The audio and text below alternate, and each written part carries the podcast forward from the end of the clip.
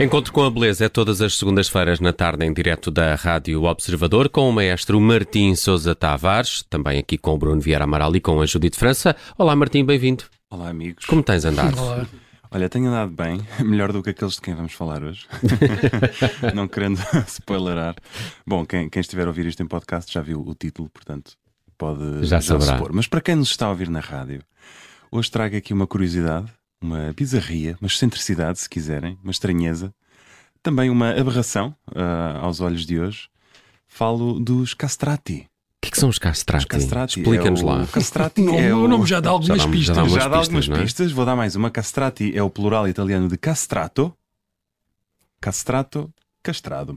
Os castrati eram uh, cantores a quem era feita, na verdade, um procedimento de mutilação genital, porque é mesmo disso que se trata, mas por finalidades musicais. És tu que estás a ouvir música? Estou a ouvir música do teu computador ou não? Estás? Não. Ah.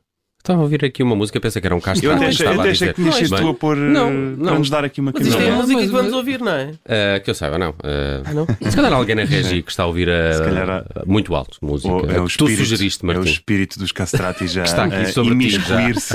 Exatamente. Eu trago-os comigo.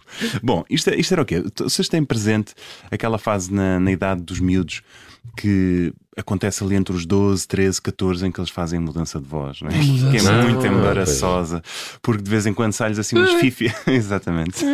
Pronto, o que acontecia A era. minha avó dizia sempre: está a mudar a, a voz eh, de pito para galo. Sim, era o que se dizia dessa altura. Eh, em Pronto. compensação, um eu tinha um maestro no conservatório que dizia que nessas alturas eh, mais valia que os rapazes fossem mudos. É muito. Não servia para material de Exatamente. couro. a é? verdade é que é, é horrível, é uma coisa horrível. Os rapazes passam por isto e sabem que, que sentem-se muito diminuídos não é? quando sai a fífia. Hum, esta prática de- da castração era feita com os meninos que tinham vozes muito bonitas e eram muito promissoras. Para evitar a mudança de voz, portanto, para eles manterem aquela voz a vida toda, no fundo. Portanto, era em nome de um bem maior, maior não é? Ou menor, eh, depende, Depende, como depende da quiseres olhar perspectiva. para a questão. Mas a ideia era ao. Estamos a falar de que séculos? Porque isto, Isto, isto, depois- isto vem, isto na verdade vem, vem já vem desde a antiguidade, mas ganha ali uma prática sobretudo no Renascimento. E já vou explicar Uhum. porquê. E vai até mais tarde do que esperaríamos também.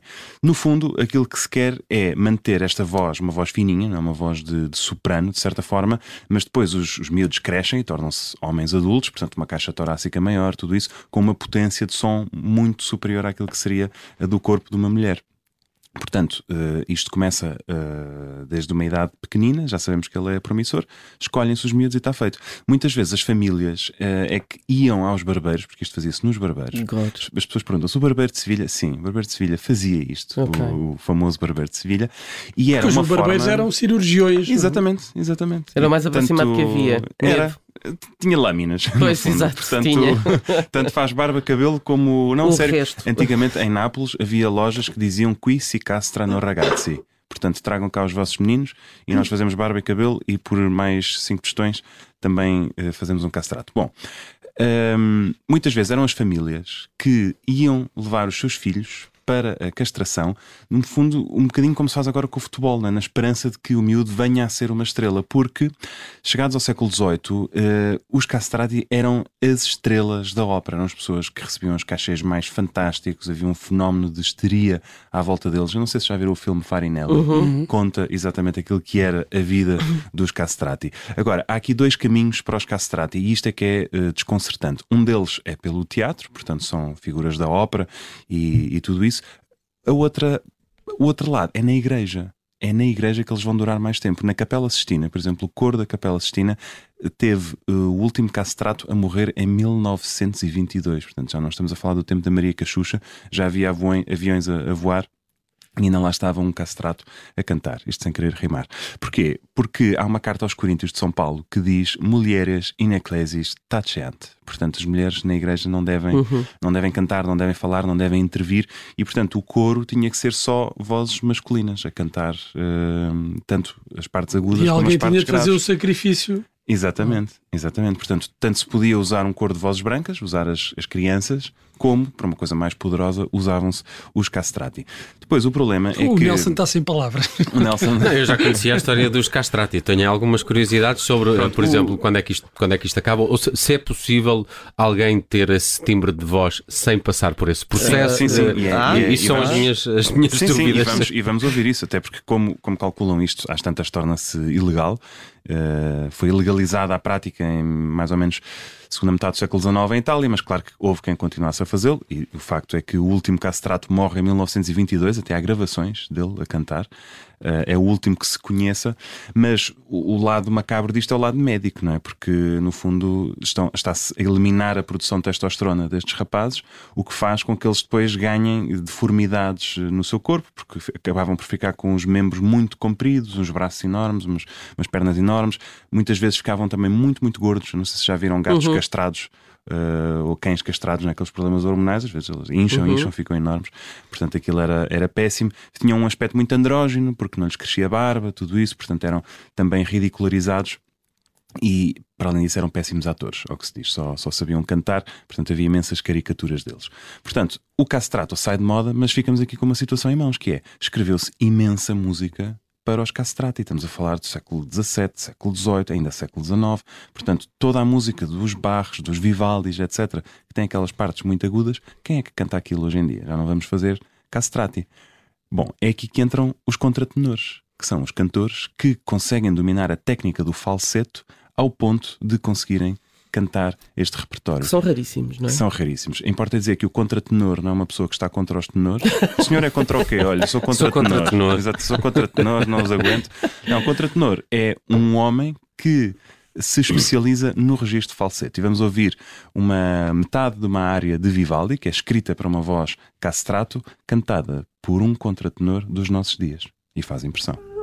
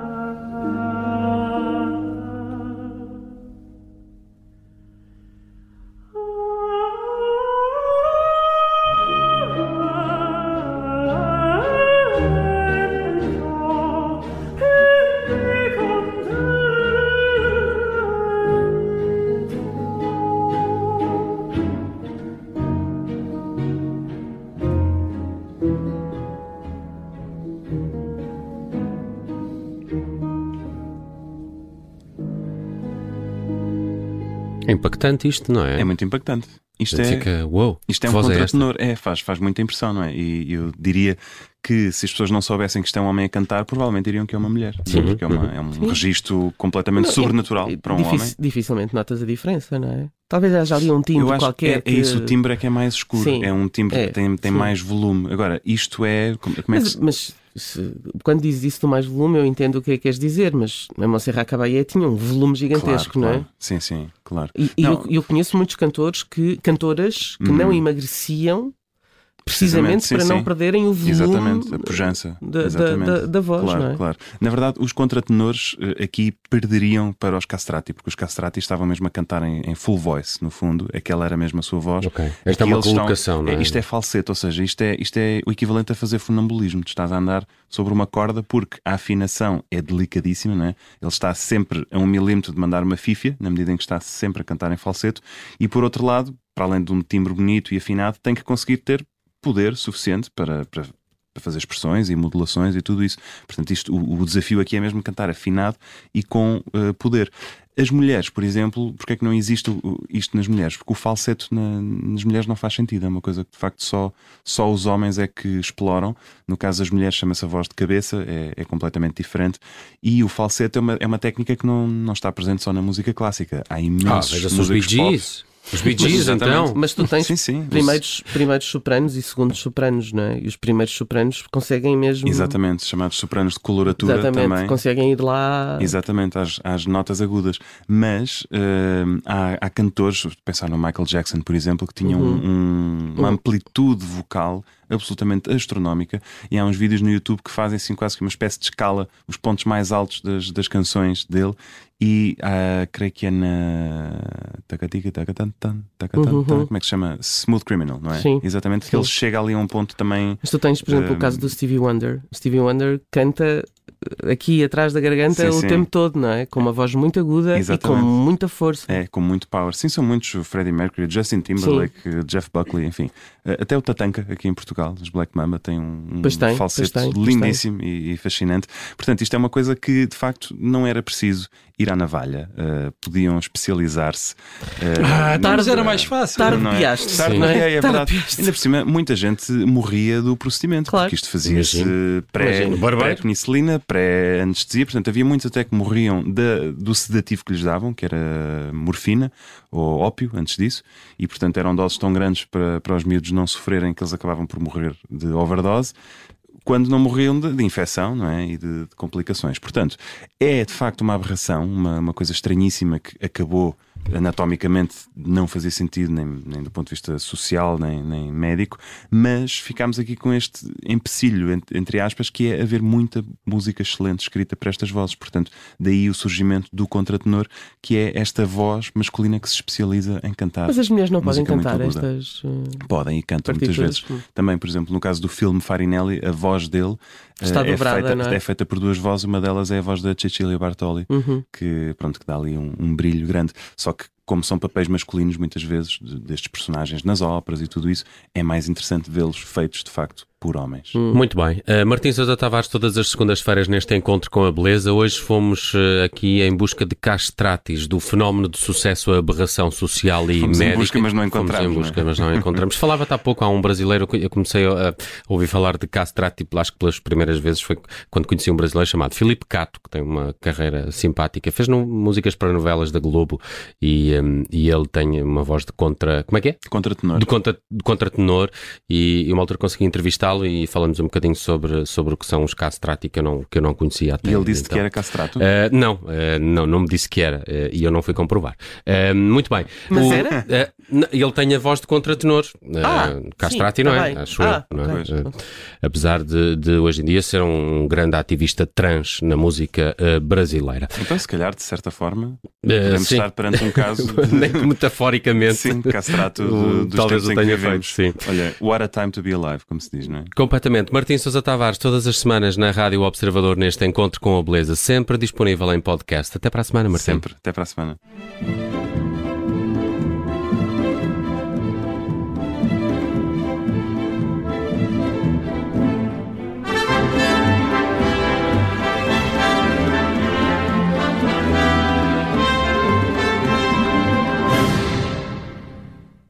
Rádio